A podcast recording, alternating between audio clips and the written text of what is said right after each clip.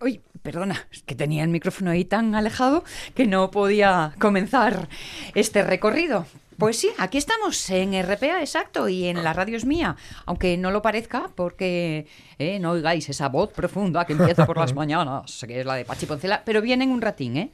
En un ratín así como que para la siguiente hora ya tenemos aquí, eh, como digo siempre cuando él no está, al gato, ¿eh? al gato y, y al ratón. Una sensación esta mañana que es viernes, por si acaso no os disteis cuenta, es 12 de abril, comenzó la campaña electoral, todas esas cosas, luego lo hablaremos porque es nuestra pregunta del Facebook, pero yo tenía esta mañana esa sensación en la que al final no llegué a concluir si me sentía más como la marmota Phil o como Sísifo.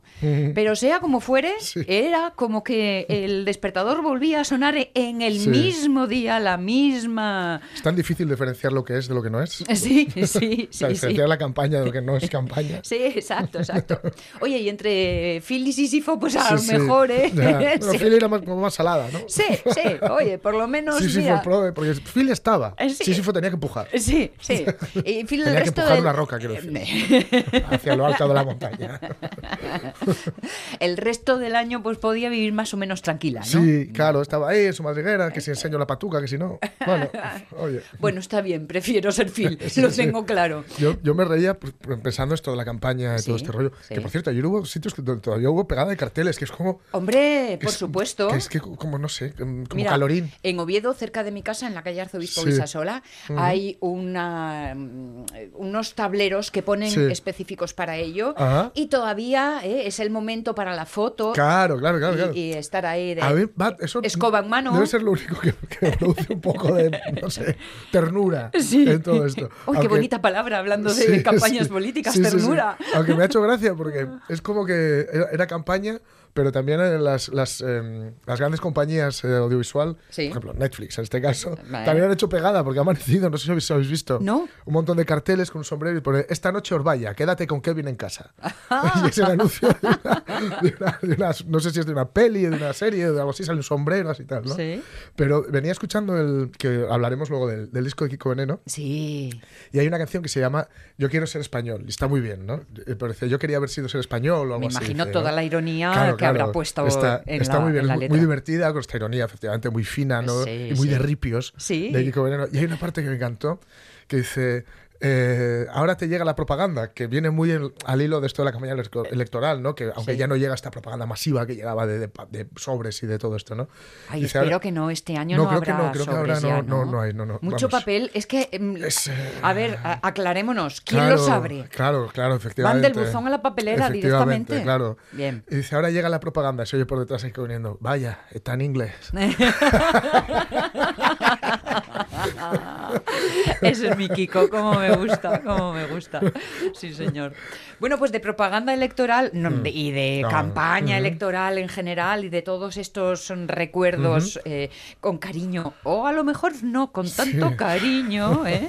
podéis planteároslos hoy en el Facebook porque es precisamente la propuesta que, que- que os hacemos. ¿eh? A ver qué recuerdos tenéis, Mm. si habéis participado alguna vez. Ya he estado fisgoteando por ahí Mm. un poco y algunos de los me cachis en la mar, traducción simultánea, entenderlo sí, así, sí, sí, sí. ¿eh? tienen que ver con me tocó mesa. Ay, sí. Y además parece que está como muy mal repartido el mundo, porque algunos tri- te toca, triplite. Cuando te toca normalmente te vuelve a tocar. Es como ¿Ah, que sí? estás en la lista. ¡Ah! Lagarto, lagarto. Sí, sí, sí. Que yo ya tuve una. Pues Déjate. cuidado porque estamos ahora que bueno, si no te ha vuelto a tocar con el montón de elecciones que hemos tenido los últimos cuatro años, Ya, igual no te vuelve a tocar. Yo sé que ha habido algún drama para este domingo Ajá. electoral porque toca Dylan y Ah. sé de gente que le ha tocado mesa con Sí. entrada para Dylan. Sí. ¿Tú Y- crees que si la sé- fotocopias y la envías a la. No, es que sé incluso de alguien Sí. que eh, se, se informó para ver si tener la entrada para Bob Dylan Podría sería- servir como podría causa. servir como causa para no ir. Eximente. Y le informaron amablemente que no. Lástima, lástima. Oye, ¿y si consigo un certificado médico que diga Sí. que esa fecha voy a estar mala? Bueno, igual no te lo creen, pero tú, tú prueba. Digo o no. Tú Porque prueba- claro, di a que- posteriori ya no vale. Claro, no, no, Eh, además es que es domingo, si no podrías decir, te coges y te buscas una consulta. Sí, para ese eh, día. vale, vale, vale. Pero Ah, es que es claro, domingo, domingo está no. muy bien pensado. Bueno, vamos a tener que seguir. Bueno, pero eso siempre puedes hacer. Eso hay gente con mucha imaginación. Sí. Yo creo que eso... Vale, Si mira, se da un poco de vueltas, yo creo que eso se consigue fácilmente. vamos a trabajar en equipo, que es como mejor se trabaja en estos casos, y yo Sí, creo sí, que podría ser otra idea para el Sí, Facebook. para librarse. Grandes excusas, Sí. ¿eh? Grandes Bueno, lo excusas. malo, es que si, lo malo es que si sale en un programa de radio puede haber gente que ya esté diciendo... Sobre aviso. Claro, apuntando ahí las excusas y ya... Sí, tenemos a, la oye. comisión electoral Pero- al otro lado del teléfono. ahí. A lo mejor hacemos esto de los, la teoría de los grandes números y Sí, cuela y... claro. Va, no sé, no sé, no sé. No me estropes la idea, Guillermo O- o- Tellado. O, poniendo palabras de incógnito. Ah, en palabras clave, ¿eh? Claro. Sí. Sí. Primero íbamos a necesitar eh, crear nuestro propio Sí, código. Nuestro propio enigma. ¿eh? Claro, y luego... claro. Bueno, enigma, cambias algunas Sí. palabras por otras. Sí, sí, sí.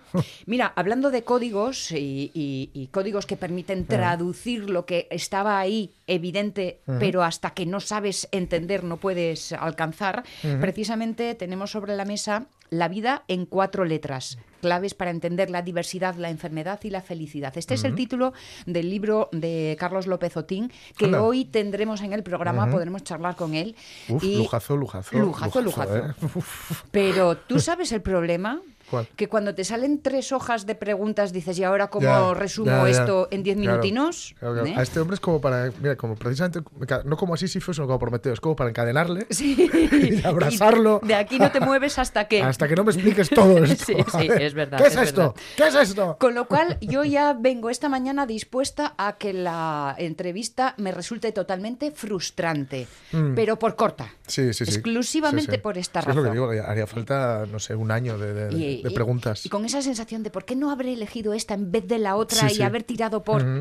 Bueno, mm, mm, la vida es así. Se trata de elegir y elegir es perder. Sí, siempre. es una parte. Hay quien dice que es ganar. Bueno, también, porque eh, la ganancia va a ser tenerle con nosotros y poder quedarnos con sus, con sus reflexiones.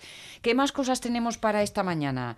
Eh, Bueno, así como un poco de siempre. Sí, sí. Omar Navarro, que mm, sé de qué nos va a hablar, pero yo no sabría explicarlo. Voy a dejarlo en sus manos. Tenemos musiquitas varias. eh, bueno, estas cosas que pasan un viernes más o menos. Jorge Alonso, Guillermo Tellado, Omar el nuestro, eh, que es... eh, eh, eh, ¿Cómo te apellidas tú? Caunedo. Caunedo, Caunedo. Bien, bien, haciendo amigos nada más empezar. La radio es mía. Con Sonia Avellaneda.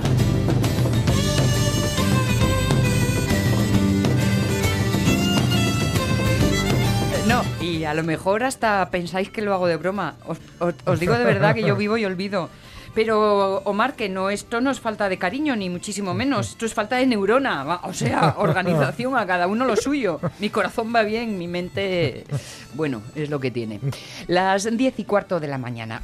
Una jornada en la que ya os hemos contado mucho de lo que vamos a realizar, pero yo creo que después de estos malos traspiés, quizá necesitemos algo, iba a decir que endulce nuestra vida por aquella mm, relación absurda, antigua y aniñatada por mi parte de relacionar poesía con lo dulce. Cuidado con la poesía, que Uh. puede ser un arma de... Caramelo envenenado. Sí, veces. sí. Iba a decir destrucción neuronal, pero no, más bien de agitación neuronal. Y aquí tenéis una primera, mm, un primer botón de muestra.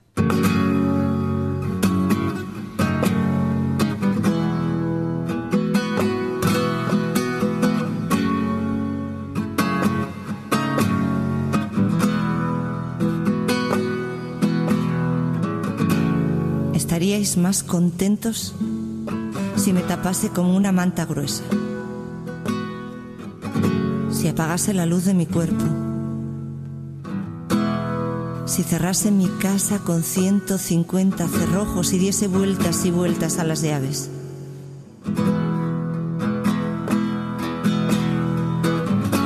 Pero yo insisto, os llamo y abro mi blusa.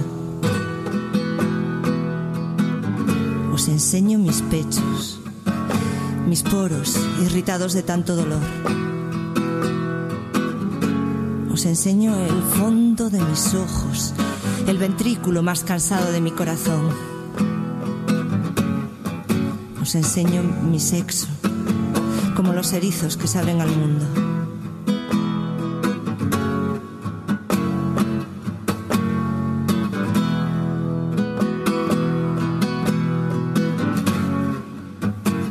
Soy la exhibicionista de volcanes en erupción, de los huracanes más sensibles, de guerras que no están lejos y os dan miedo, lo sé.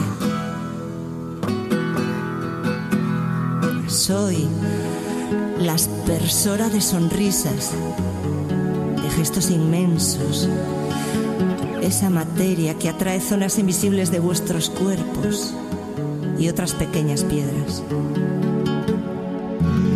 Estas son palabras conocidas, y lamento interrumpir, pero son palabras conocidas para los seguidores de Ana Lamela Rey. Pero preparaos porque llegan palabras nuevas, las que están en el nuevo libro de poemas La Otra, de ediciones Piediciones. Ana Lamela, ¿cómo estamos? Buenos días. Hola, buenos días, Sonia. Muy bien, ¿y vosotros? Muy ¿Por bien. ahí, ¿Vosotras? Encantadas y encantados de recibirte. Oye, Pues me parece estupendo. ¿qué sensación te da escuchar estas palabras? Porque como ya tienen un tiempo, quizá una Sí, distancia... nada, a ver, me siento, me- todavía me siento muy identificada con la exhibicionista. Es un libro muy, muy íntimo y muy mío, en el que en realidad me desnudo. Bueno, como veis tengo una voz, vamos, qué pena, parece, parece que estuve de juega toda la semana. O- Pero bueno. Ojalá sea por eso, Ana, ojalá sea por eso. También- hay una parte que es cierta, pero Vale. también hay otra de, de coger un poco de frío. pero bueno, sí, que, que eso, que me siento muy identificada porque es muy mío y, y es una experiencia vivida, ¿no? Y, y es un libro en el que me desnudo totalmente. Esa- La otra, La otra, que Eh, es el sí. nuevo título del que estábamos sí. hablando, también hay desnudo, como siempre, en todos tus Mm, trabajos. Yo creo, yo creo que, que no hay desnudo mío, sino General. eh, sí, Eh. es un desnudo de todas las mujeres del mundo. Yo este Esto libro se lo dedico a, a todas las otras mujeres del mundo. Y en realidad yo lo que hago es mirar y observar y denunciar también muchas muchas injusticias que nos pasan a todas las otras mujeres del mundo. Describe mujeres, situaciones, circunstancias, relaciones. Relaciones entre nosotras también. Sí, sí, eh, y- precisamente, mira, esto es algo que me llamaba la atención porque eh, em, no sé si es- uno es capaz de evaluar qué sucede en la relación entre mujeres, porque creo Mm. que eso está cambiando. Yo estoy segura de que está cambiando, lo estoy notando, pero sí que hay una educación negativa Ujú. eh, hacia hacia nosotras mismas, ¿no? Siempre siempre vemos a la otra, por eso por eso el título de, de este libro. Sí. Siempre vemos a la otra como una rival, como una enemiga, o nos enseñaron que eso tenía que ser así. Y ahora las mujeres estamos cambiando y nos damos la mano y nos apoyamos.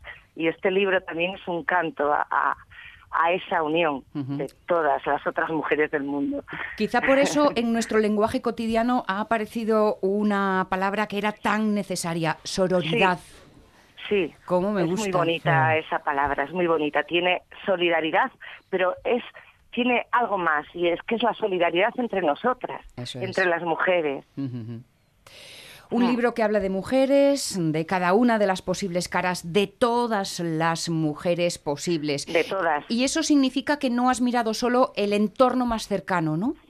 No, no, me he ido a, a todas partes o he querido llegar a todas partes, a todas las partes del mundo. Sé que casi es imposible, pero yo lo he intentado.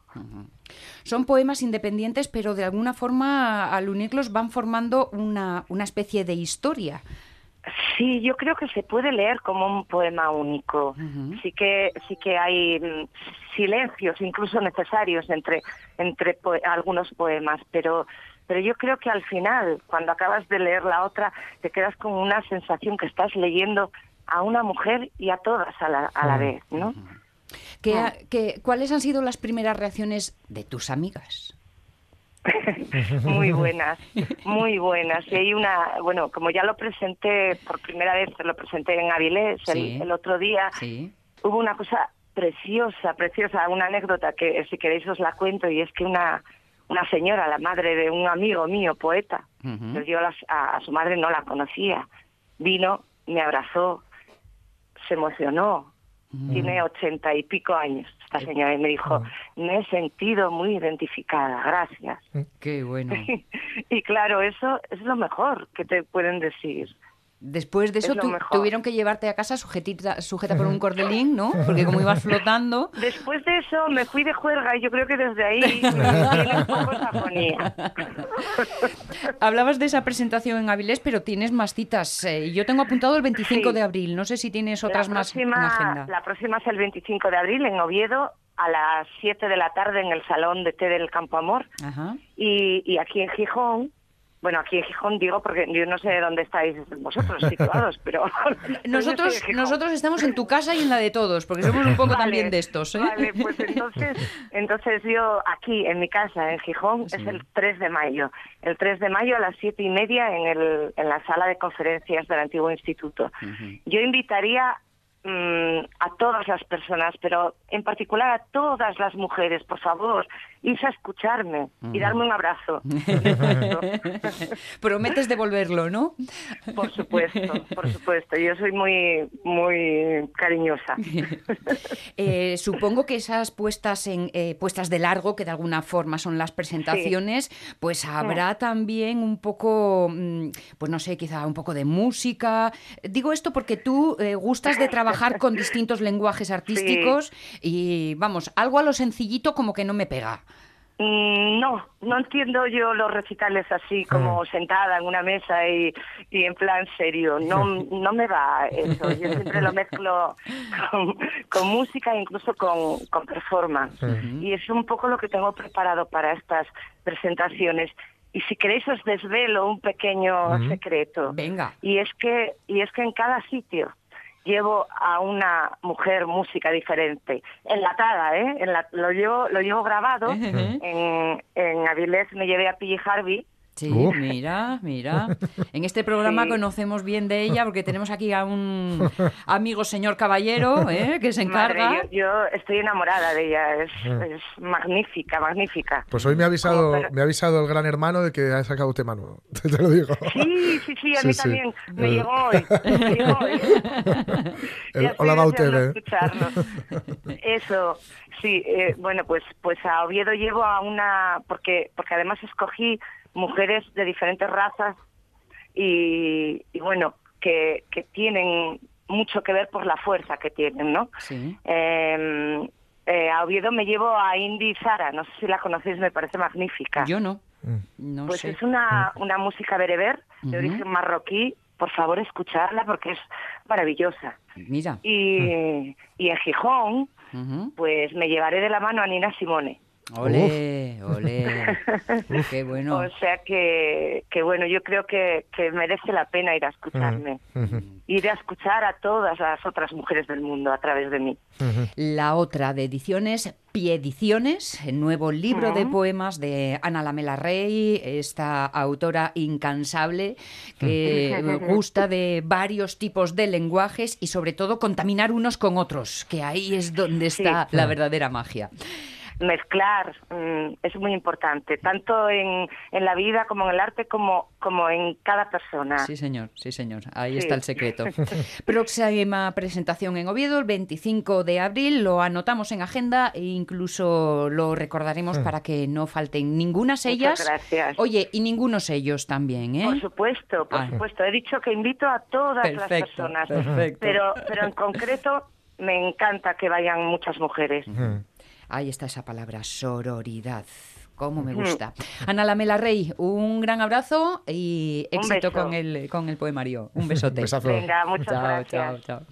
Las 10 y 26 minutos. Bueno, pues ya que hemos comenzado la jornada, yo creo que aquí, a partir de ahora, rueda, rueda, consejo incluido. Hola, soy la famosa mierda del WhatsApp y tengo algo muy importante que contarte. ¿Sabes que puedo salvarte la vida? Gracias a un simple test de heces puedes evitar tener cáncer de colon. De forma higiénica, cómoda, sencilla. Únete a nuestras sentadas que haremos por todo el país para hablar de esta enfermedad. Además, si tienes entre 50 y 69 años, es especialmente importante que te realices el test. Infórmate en tu centro de salud. Yo me siento contra el cáncer de colon. ¿Y tú? Asociación Española contra el Cáncer. AFC.es 900 La radio es mía. Sabes que según llego todos los torontenses dicen... "Eh, eh, ah". ¿Cómo? ¿Torontenses o toronteños? Bueno, depende. Los, los de a la costa toronteños... Y los de un poco para adentro, los de pa' dentro, torontenses. sí. Ya. Bueno. To- to- to- Toronto tiene costa. Con Sonia Avellaneda.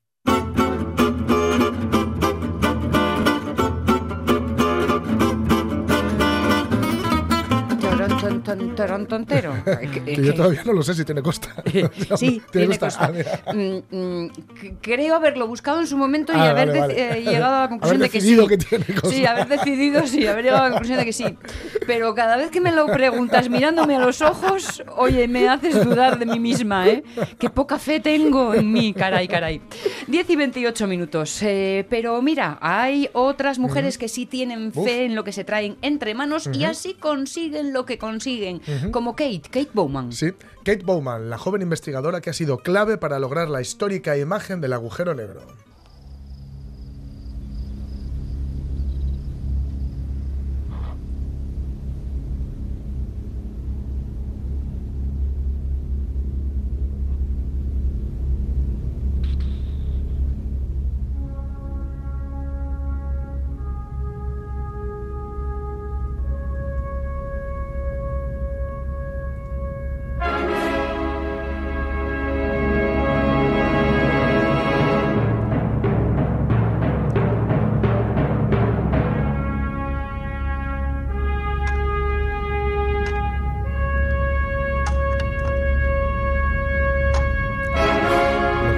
Fondo es Sí. al sapiens, al, Sí. al homínido, mejor dicho, golpeando con un palo los huesos y descubriendo algo fundamental que es o que son las armas. Eh, sí, los instrumentos. Sí, los instrumentos. En este Para bien caso- y para mal. sí, Para mal como en este arma. caso como arma, ¿no?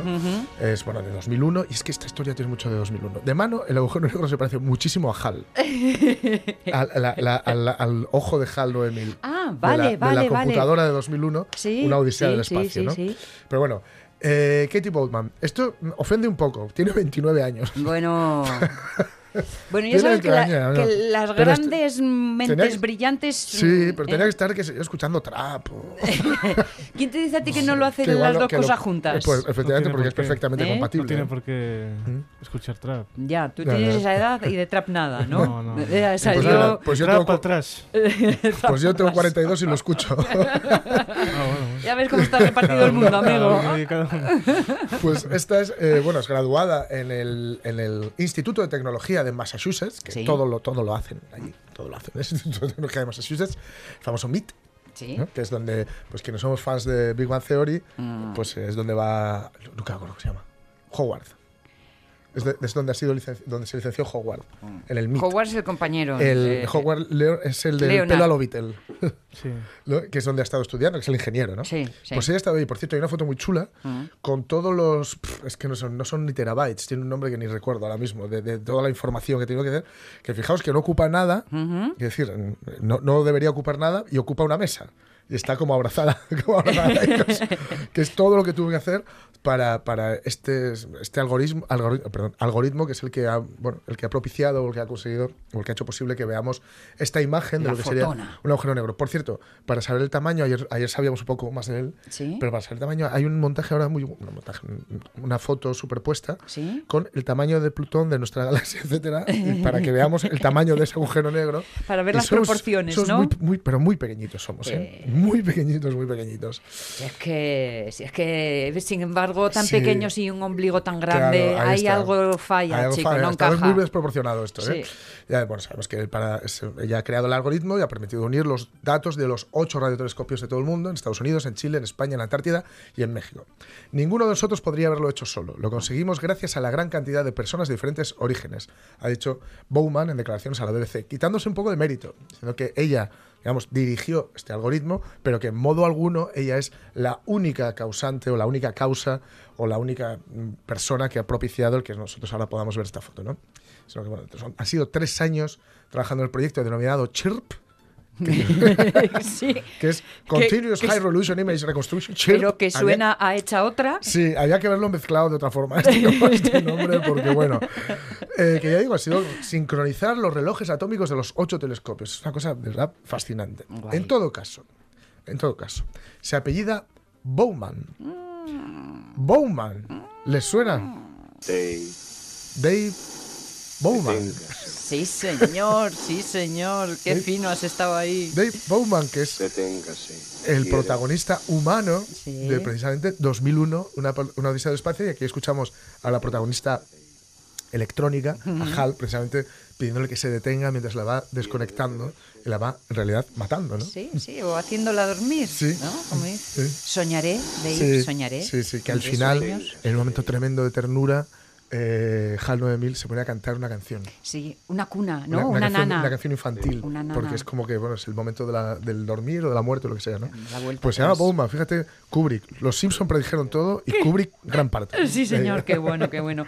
Mira, me destaco una palabra que has mencionado porque también sobrevuela mucho, mucho sobre el libro de Carlos López Ujú. Otín, colaboración. Claro, claro, claro. Sí, sí. Es como la piedra Sí. angular de la vida, de la existencia, Mira, del crecimiento. Esta semana hemos tenido dos noticias muy importantes que tienen que ver con la astronomía y, que, y que dan y que yo creo que son muy significativas. Una ha sido este éxito en colaboración, o sea, los ocho telescopios colaborando, Sí. ocho países colaborando, un montón de, de científicos y de científicas, sobre todo en este caso, colaborando y un éxito. Vale, eh, Israel intentó por su cuenta de riesgo mandar su primera una, misi- una misión a la Luna, una misión privada, Sí. y se ha estrellado contra la superficie de la Luna. Mm. Ahí está. Un- colaboración uno, Claro, individualismo cero. claro, claro. Es Bueno. que no lo digo por el Estado de Israel, ¿eh? No, lo no, digo no, por el simple hecho sí, sí. de un Estado que, que decide hacer una, bueno, un- o que una, una serie de organismos privados, o que intentan- bueno, pues, pues la cosa es cómo funciona eh, y, y cuándo, cuándo sí funciona y cuándo no funciona. También seguramente tendrá mucho que ver con los objetivos que hay detrás de un proyecto, ¿no? En este caso era hacer algo histórico, conseguir la primera imagen de un, de un agujero negro, la- la- en el otro caso, sinceramente no sé lo que se pretendía. ¿Sabes qué te digo? Que mejor no saberlo, Sí, sí, sí. probablemente. Eh, como decía aquel ministro... No hay dinero, señorías. No hay dinero. ¿Puede darme dinero? Sí, dinero. Ah, ¿queréis mi dinero? ¿Acaso pido yo el vuestro? Pues pide bien poco. Ya ves.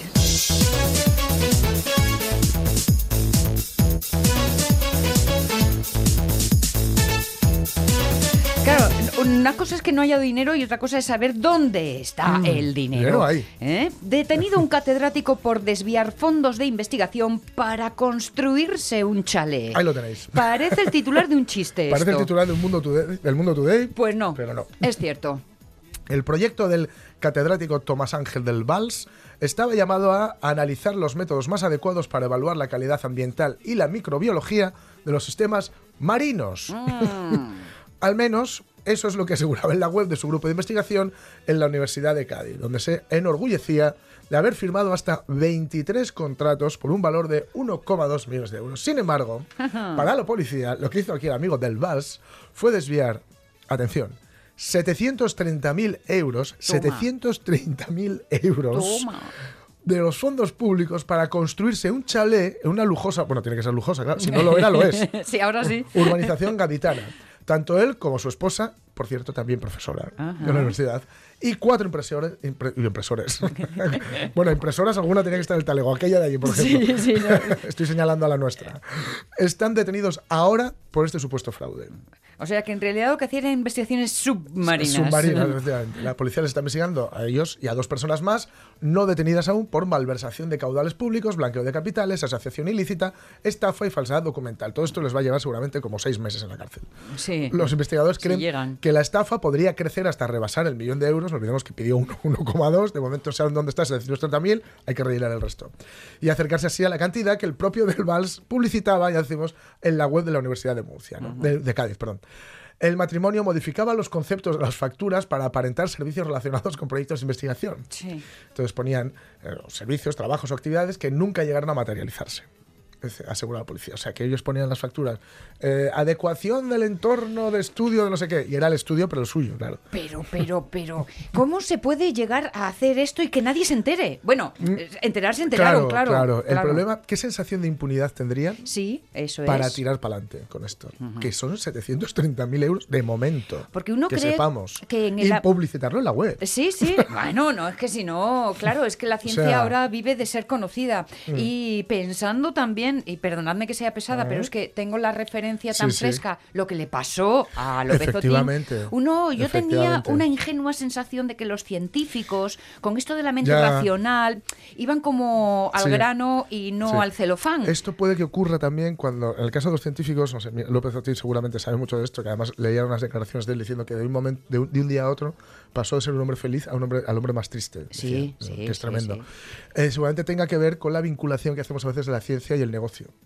Cuando la ciencia y el negocio, cuando la investigación va destinada o, o tiene como meta solamente el negocio, Sí. pues pueden ocurrir este tipo de cosas. Y en este caso, cuando, cuando hay una- unos tíos con una desfachatez tremebunda... Bueno, en esto es ciencia poca. Esto, Eh, aquí la ciencia en de la cara Además, mm, seguro, estoy seguro, cuando se gastan tanta pasta normalmente es una horterada. Sitio es como el Menda este que tenía, que tenía cuadros de, de Dalí o de, o de, De Miró, de Miró en el, en el baño. Sí, señor. el, baño. Es el de urbanismo, Sí, sí, el sí. de urbanismo de por ahí abajo, sí. En fin, en fin. Pero vamos, que tratándose de todo un señor catedrático, pues no sabemos si habría que utilizar la palabra robar. No es dinero robado así, a la antigua usanza, sino a la moda de hoy. Es dinero mal ganado. Ay. Y de eso hay tanto.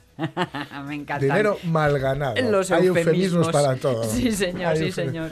El lenguaje políticamente correcto Sí, sí, del sí, que sí, sí. tanto conocemos últimamente y anda que no nos quedan días para eso, Sí, sí, sí. precisamente. Mira, eh, precisamente, por cierto, acercábamos al Mundo Today, que ha puesto una burrada ayer, pero una burrada genial, ¿eh? El Mundo Today, para quien no lo conozca, sabéis, es una, eh, una web, una página tal de, de noticias falsas, Sí. ¿no? con mucha ironía. Aunque algunos Eh, a veces las creen, Sí, ¿eh? sí, Que han efe- sí, sí, sí, pasado- han colado unas cuantas. Sí, colado sí. unas cuantas. Sin pretenderlo, ¿eh? porque nunca, nunca pretenden colarlo. Ellos advierten que es una broma, evidentemente, ¿no?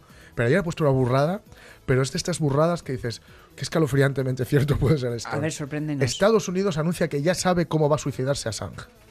¡Opa! Julian Assange, que fue detenido ayer, que fue detenido ayer con la promesa de- del gobierno eh, de Londres, del gobierno inglés, de que no iba a extraditarle a ningún país, a Estados Unidos, vaya. Por eso, por eso Trump ha dicho, ah, no sé, no sé, ese tema no me Sí, interesa. Sí, sí, sí, sí, sí. Uh, mundo today tirando, tirando con bala. Me cachis. Esperemos que se quede una broma. Hombre, por favor.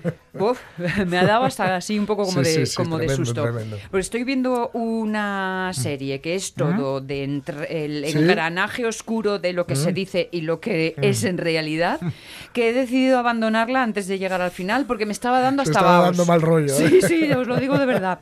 10 y 39 minutos. Quedan 263 días para finalizar el año. Así que podemos hacer repaso de la historia de un 12 de abril e irnos a 1557. En Ecuador se funda la aldea de Cuenca.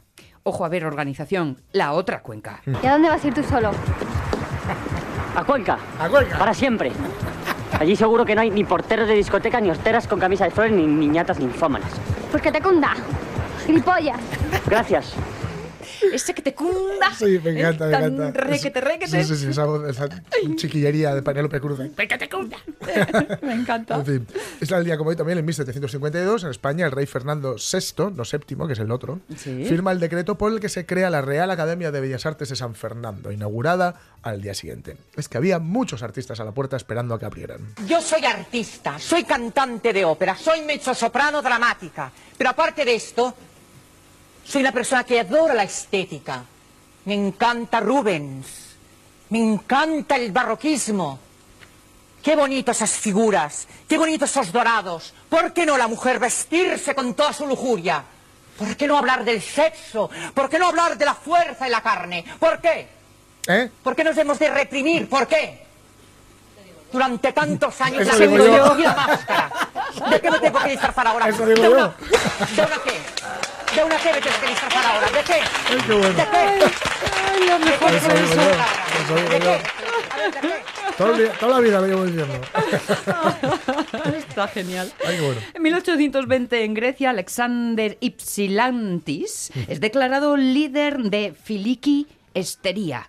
Esta es una organización secreta que tenía como objetivo expulsar de ese país el Imperio Otomano. Los turcos, los turcos que ya llevaban un ratito ¿eh? dando guerra, dando la barrila desde 1462.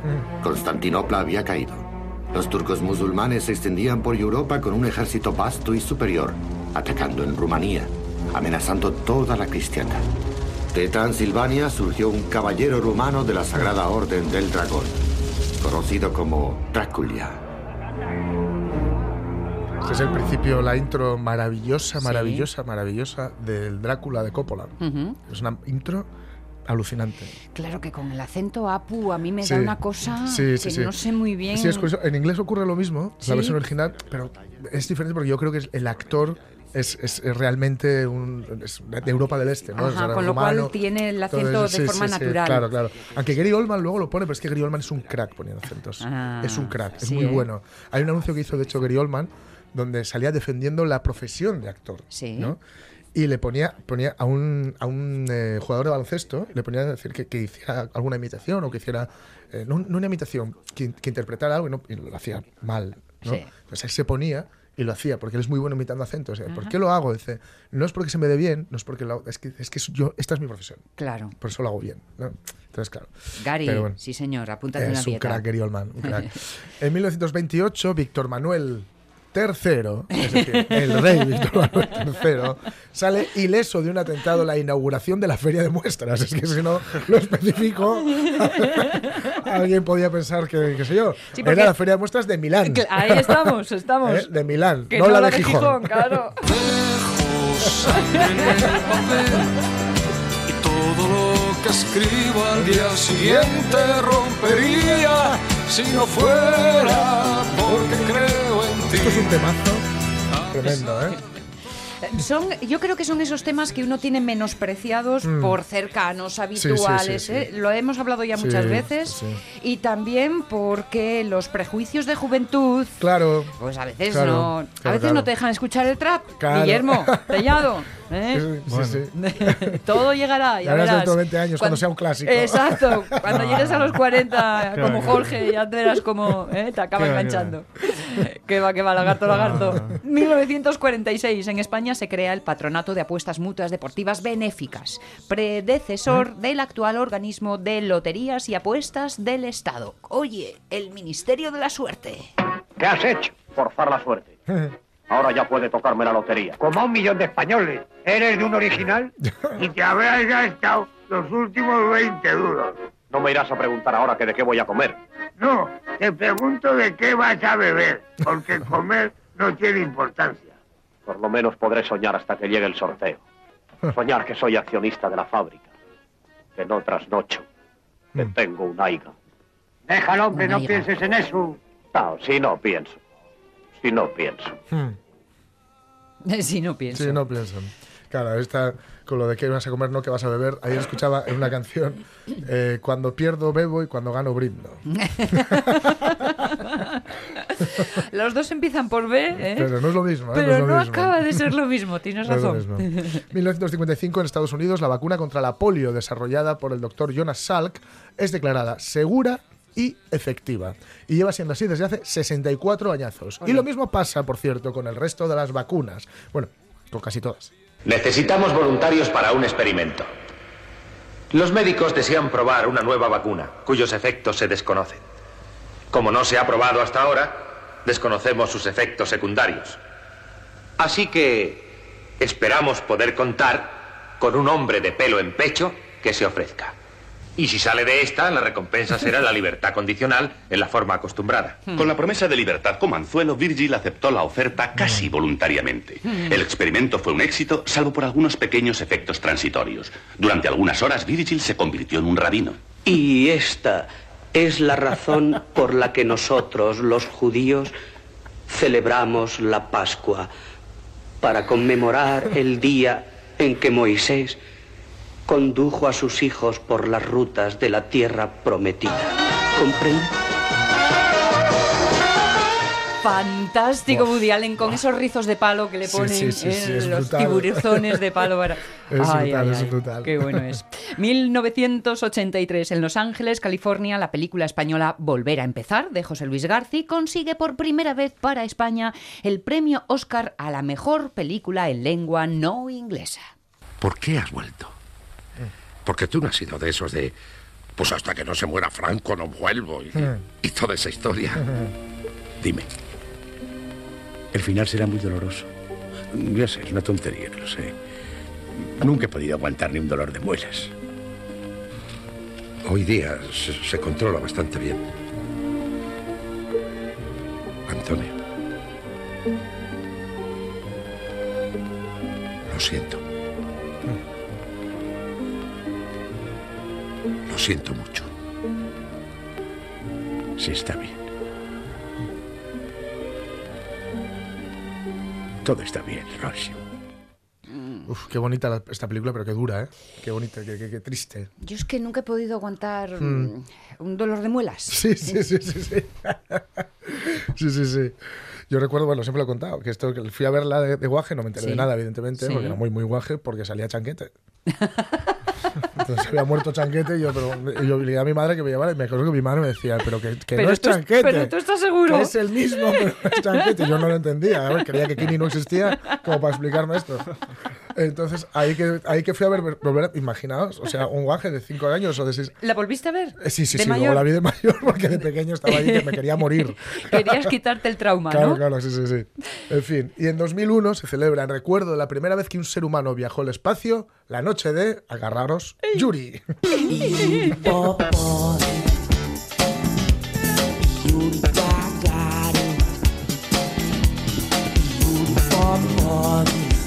Pensabais que iba a sonar Yuri, ¿eh? Era una de las dos. O Yuri, te quiero cantar. Sí.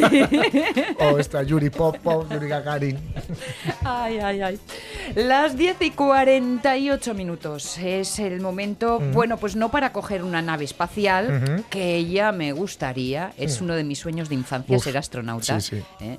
Bueno, lo dejé porque Mm. no alcanzaba las medidas. Sí, no por otra razón, No, ¿eh? no, vamos, todo lo no, demás era posible.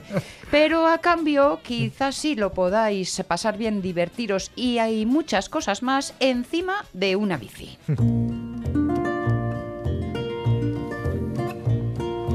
Thank you. Yo desde que vi que les hacían unas pruebas que los centrifugaban a toda Sí, velocidad, dije, sí, sí. vale, mm, desde casa lo es doy a verdad, ver. es verdad, es verdad, que les meten ahí en la Vaticano. es mucho más sencillo, mucho más reconfortante el propósito, el reto que nos ofrecen desde 30 días en bici. En este 2019 procurando un año de récord, que este es el, Mm. el leitmotiv de, de esta edición. Manuel Viña es el coordinador en Gijón y Carlos Rodríguez es el coordinador nacional de esta propuesta y hoy nos acompaña. Carlos, buenos días. Hola, buenos días. La cosa es sencilla, utilizar la bici como medio de transporte, Mm. porque esta es la idea final. Bueno, o quizás al contrario, sea la idea del principio, el principio de plantearse otra forma de vida, porque va un poco por ahí en realidad, ¿no, Carlos? Sí, sí, nosotros en Treinta en Bici lo que hacemos es una, lanzamos a la gente el reto de que pruebe la bicicleta durante 30 días y durante eso y durante ese periodo de prueba eh, se contagie de todos los beneficios que proporciona la bici para moverse en la ciudad, que es rápida, que es eficiente, que es ecológica, que es más económica, tiene y más saludable para los que la usan y para todos los demás. Solo tiene un problema, que hay que saber montar en bici. Ah, sí, pero bueno, eh, saber montar en bici, eh, la mayor parte de la gente en realidad sabemos montar en bici y los que no saben lo tienen muy fa- lo tienen muy fácil porque aquí en Asturias tenemos a, a Asturias con bici Sí. que tiene una bici escuela que de forma gratuita en una mañana te enseñan a montar en bici y luego ya una vez que sabes se trata de, mejorar un poco tus habilidades. Esta idea en realidad nació en Gijón, pero ahora, ojo, porque se lleva a cabo, he leído que en 54 ciudades españolas andáis también por Latinoamérica con cómplices y no sé si incluso en, en una ciudad de Estados Unidos, ¿lo he leído bien? Eh, nosotros, eh, sí, sí, eh, eh, son, son, yo creo que a día de a día de hoy en total son 66 ciudades las que están adscritas a las que están trabajando con utilizando 30 días en bici como una herramienta para generar cambios en, las- en los comportamientos de movilidad de la gente y subir, subir gente a la bicicleta. Y nosotros cuando eh, nosotros tomamos la idea de la propuesta de unos chavales que estaban haciendo algo parecido a parecido en Minneapolis.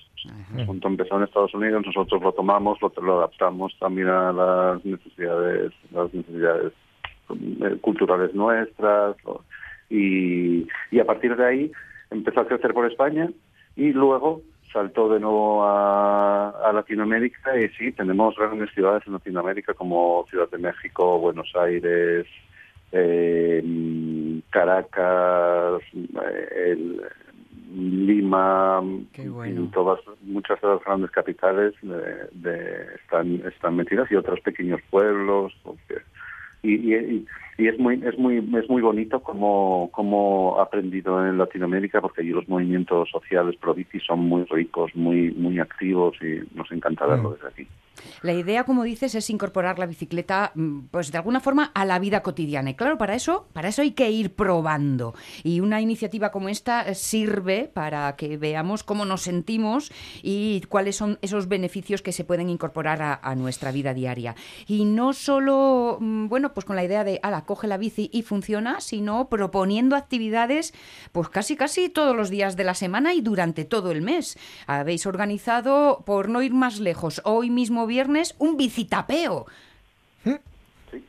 ¿Qué es eso? El- Cuenta. La, la bicicleta. Pues un bicitapeo, el bicitapeo es una de nuestras una de nuestras actividades más más populares, que es son los viernes gastrociclistas, en los que bueno eh, ofrecemos una, una alternativa para probar eh, diferentes tapas en varios locales de la ciudad, con la ventaja de que como nos movemos en bici, pues podemos ampliar nuestro radio de acción y también monta- mo- eh, mostramos a la gente pues otras otras ofertas que hay por los barrios y demás ¿no? entonces bueno este es el, el objetivo del de- vamos la- el, el funcionamiento del bicitapeo hoy vamos a vamos a visitar tres tres sidrerías donde nos tienen preparadas unas etapas, unas unas tapas sobre con la, la temática del, del- los productos de la mar eh, asturiana y, y va a ser seguramente va a ser un exitazo como siempre eh, en- de participación y gastronómico. O sea, vais a hacer tapas por etapas, ¿no? Sí, sí, mira, que, que bien quedado, sí. Algo así, algo así.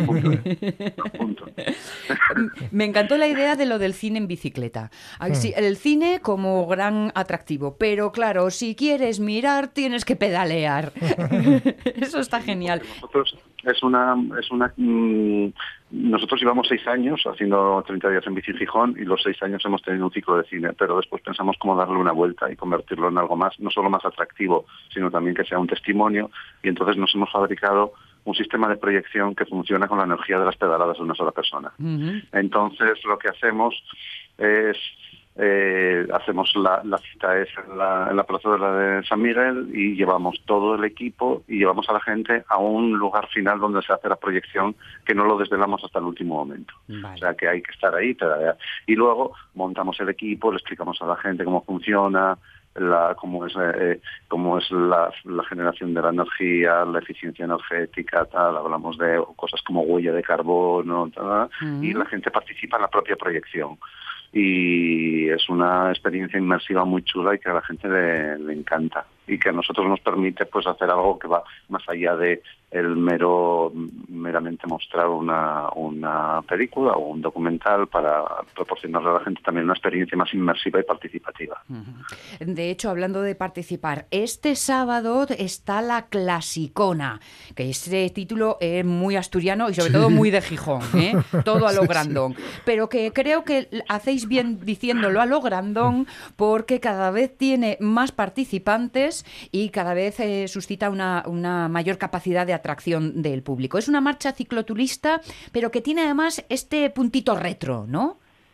Sí, sí, sí, es una La, la clasicona es una actividad que hemos incluido dentro de nuestro calendario, pero que no es propiamente de 30, de 30 días en bici. Vale. Es una es una marcha retrociclista. El- la- las marchas retro tienen una algo muy especial y es que ni la, ni la competición o la parte deportiva no es lo central, ni siquiera son pruebas competitivas, como la, la mayor parte de las, de las marchas retro que hay en España, y lo que se centra es en el amor al ciclismo clásico y a las y, al, y a las viejas máquinas y a las gestas de los pioneros y tal. Entonces la gente se participa para, para participar en la clasicona. Hay que venir con una bicicleta con unas determinadas características que son como en las bicicletas antes, con los cables por fuera, cambios en el, en, la- en, el, en el cuadro, con rastrales y no con pedales automáticos y venir ataviado también de una forma correspondiente con la bicicleta que traes. ¿no? Entonces tenemos ahí como 30 participantes que mañana van a traer bicicletas que van a ser dignas de admirar y que va a ser simplemente la llegada o la salida va a ser un espectáculo para la gente que se quiera que se quiera acercar. Y luego es una cosa muy bonita viene gente de, viene gente de, de todo el norte porque es, es una, hay una parroquia del retrociclismo eh, y se mueven de un sitio a otro y se conocen es muy es muy es, muy- es una cosa muy muy bonita y es una es, es una es un evento cultural en el que además la gente va llega a las ciudades las conoce las recorre en bicicleta va a los bares no es no es no es no es una marcha no es no es una no es una carrera de una carrera ciclista sino algo más Aquí es el estar, no el llegar, ¿no? En realidad. Vale, vale. Me, me has hecho pensar en la imagen de las bicis de cuando era pequeña, con a- a- aquella, aquella figura que iba pegada en la rueda, que era la dinamo, que era Ay, para sí. tener luz. Sí, sí. Digamos, sí, sí, sí, sí. Vaya no, foto. algunos de los que vengan seguramente traerán luces de carburo, que eso, nosotros no lo hemos, no lo hemos conocido. Eso es que más son la- Sí, sí. Eh, y es- luego, bueno, nos falta hablar todavía de, de la gran cita del domingo. Venga, pues que sea lo último que quede en nuestra memoria. ¿Qué pasa el domingo? ¿Dónde? ¿Cuándo? ¿Cómo? domingos tenemos nuestras grandes bicicletadas medioambientales Sí. que celebramos todos los domingos en colaboración con Entusa Medio Ambiente, con, tenemos un programa de Conoce Nuestros Parques y entonces invitamos a todo el mundo a recorrer la ciudad, viendo las zonas verdes y acabando en una donde luego pues hacemos ahí un poco de un poco de convivencia. Este domingo eh, a las 11 en la explanada del acuario, que es donde siempre es la salida, y tras un recorrido cortito de menos de menos de 10 kilómetros, llegaremos al Parque del Lauredal, donde allí vamos a sortear una bicicleta de bici clásica, como todos los domingos que sorteamos una sorteamos una bici y vamos a tener una pequeña actuación musical del grupo Anton Menchaca, que hacen un post-folk, una, una, eh, una tonada pasada por, por mm, diferente, modernizada. Nos quedamos con los detalles. Para la familia. Nos quedamos con los detalles e iremos a la página. Carlos Rodríguez, coordinador, gracias. Muchas gracias a vosotros.